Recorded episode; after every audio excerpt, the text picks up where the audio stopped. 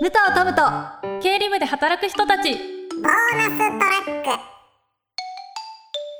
はいということでおまけトークでございますはいさっき白井さんとのトークの中で赤字って結構ねいっぱい出てきましたけど、うんうんうんトムちゃんはもう赤字すぎて手元にお金がないみたいな時ってあったりしますかあーなんか私普段カード人間なんですけど、はいたまにあのカード使えないとこあったりするじゃあなあいでりすかますねそういうとこで「はっ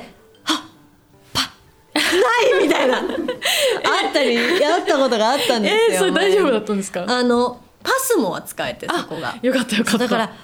じゃあパスモで」って言 ってパスモで払ってあの事なきを得たんですけど、いやあの時はヒヤヒヤしましたいやね。たまにありますよね最近携帯だけで外出ちゃったりとかしてそう本当に全部ね、あのそれこそペイペイだったりとか、はいあのカードとかねクレジットカードとかで全部事足りちゃうから、そうですねたまに現金のみとか、うんなんかそういうところ行くとドキドキしますよね。そうですねえリカちゃんそういうのありますか？私もそうですねそういうのありますねでも結構その最近そういうとこ多いからん隠したお金を持っとくんですよ、どういうことですか1000円だけカバンに忍ばしと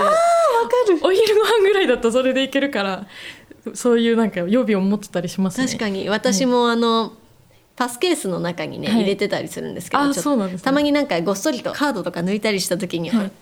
なくなっちゃ って間に挟あまれってみたいなそうないなって言ってもう一回補充しておこうって思って、はいカードの山みたいなところをこうやって見てたらあ1万円ゲットみたいな ちょっと得した気で分そうちょっと得した気分になるんですよ えね。赤字っていうかそのお金使いすぎちゃった時に、ん今日節約しなきゃってなった時どうやって挽回してますか友達とご飯に行かないシンプルに使わないっていう 賢い、うちでご飯食べないってあもうあもう外行くとそ使ういす外ぎるでか私がご飯作るからうち来ないって言らあってそれめっちゃ行きたいけそうごど飯 えどうしますかリカちいゃんはや私もそっちですねあのランチを普段まあちょっとあー1,000円ぐらいとか、うんうん1,000円前後で行くならちょっと2300円に落として調整とするかお弁当とかそういうあそういう感じですねあーなるほど、はい